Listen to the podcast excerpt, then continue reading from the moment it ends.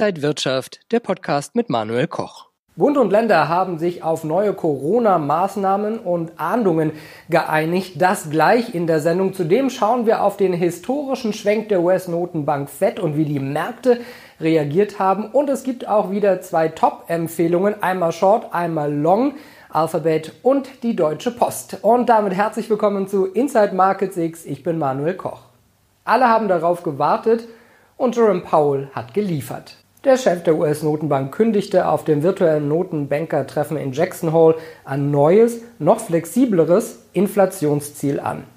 Künftig darf die Preissteigerung für eine Weile höher als 2% liegen, wenn sie sich zuvor für einen längeren Zeitraum darunter bewegt hat.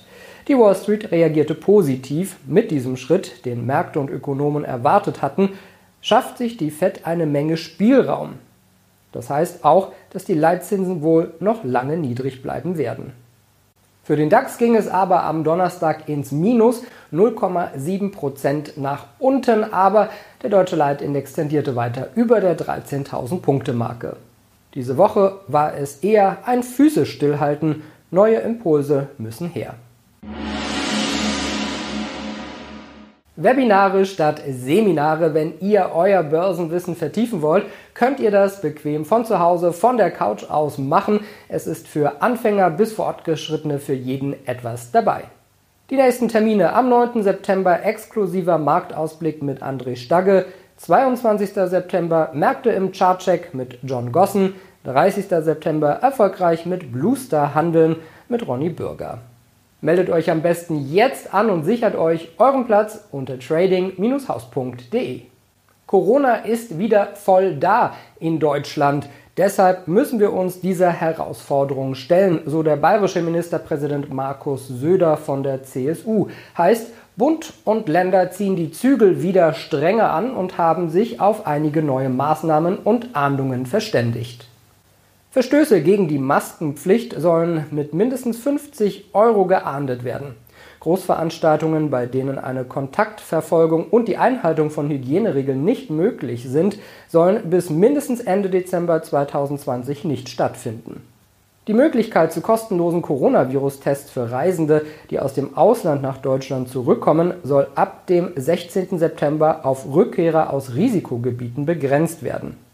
Wer aus einem Risikogebiet zurückkommt, soll die verpflichtende Quarantäne frühestens durch einen Test ab dem fünften Tag nach der Rückkehr beenden können.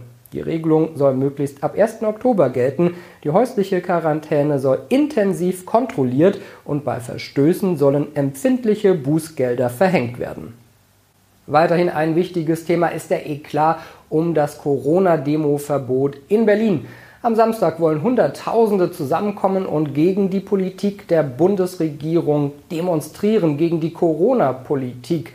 Ja, und da muss ganz klar gesagt werden, hier müssen Meinungsfreiheit und Versammlungsfreiheit gegen Infektionsschutz abgewogen werden und das machen im Zweifelsfall die Gerichte.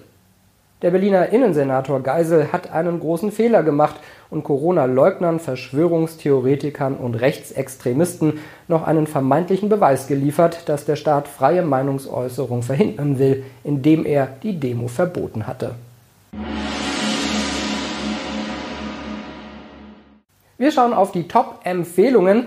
Unsere erste Aktie ist Alphabet. Die Aktie gehört ganz klar zu den Top-Performern und ist ein Zugpferd für die US-Börsen, allen voran die Technologiebörse Nasdaq und S&P 500. Es sind die Fang-Aktien, die ihre Kraft unter Beweis stellen und ein A für Fang steht auch für Alphabet. Aus technischer Sicht besteht für das Wertpapier von Alphabet nun Aufwärtspotenzial in den Bereich des 138,2%igen Fibonacci Retracements sowie der Kursmarke von 1728 US-Dollar. Investoren könnten sich versuchen, auf aktuellem Niveau in die Aktie einzukaufen. Bestehende Long-Positionen sind mit einer Stop-Anhebung auf nicht weniger als 1560 Dollar enger abzusichern, so die Analysten der Trading House Börsenakademie. Die zweite Aktie ist die der Deutschen Post und die hat sich in den letzten Wochen nahezu unbemerkt weiter nach oben geschraubt. Die Aktien sind über eine mittelfristig entscheidende Hürde von 38 Euro gesprungen und notieren nun bei rund 40 Euro. Damit hat sich das Papier der Deutschen Post signifikant seinen Höchstständen aus 2017-2018 angenähert. Hier sehen die Analysten eine Short-Chance. Ab den Höchstständen sollten jedoch größere Gewinnmitnahmen sowie ein Ende der aktuell laufenden Rallye einkalkuliert werden. Dieses mögliche Szenario könnte sogar für den Aufbau von Short-Positionen genutzt werden, sofern sich tatsächlich im besagten Bereich ein Topping-Muster ergibt und die Aktie anfängt nach unten zu drehen. Auffangspunkte findet das Papier bei 38 sowie darunter bei 35 Euro vor. Wenn euch das Video gefallen hat, dann gebt mir einen Daumen nach oben, kommentiert und postet das Video.